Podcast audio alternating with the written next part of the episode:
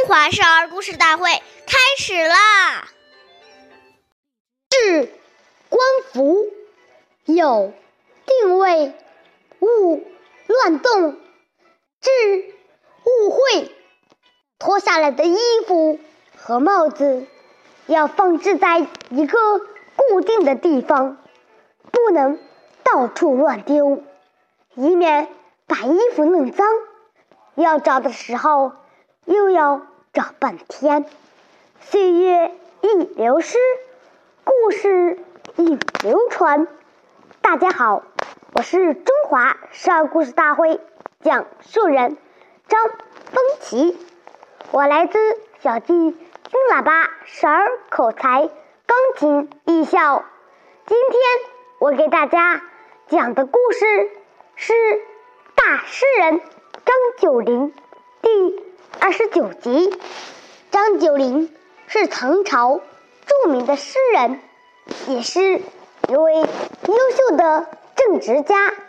张九龄容貌清秀，平时总是衣帽整洁，走在路上总显得风度潇洒、与众不同，总能。赢得路人的目光，并且每当朝廷举行重要的朝会时，在众人中间，他也是很显眼的，连皇帝对他的举止都赞赏不已。凡是登九龄在，哪里的气氛就会格外。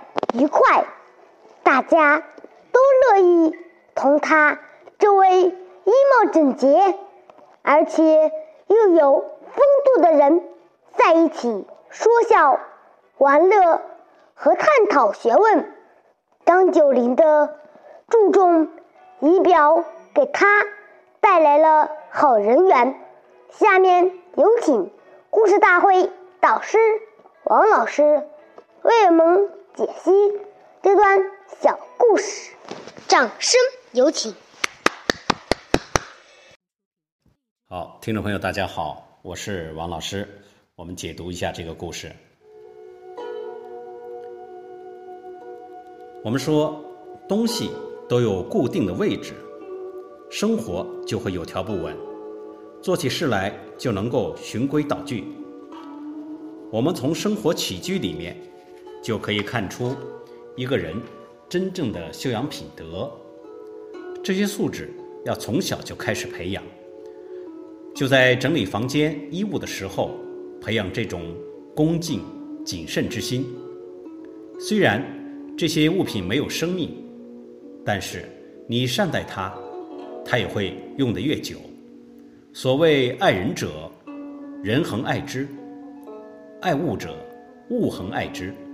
所以，我们希望这一生能成功，现在就要把这些根基打好，大处着眼，小处着手，养成良好的生活习惯，是成功的一半。好，感谢您的收听，我们下期节目再会，我是王老师。想参与讲故事的同学，请关注我们的微信号“微库全拼八六六九幺二五九”。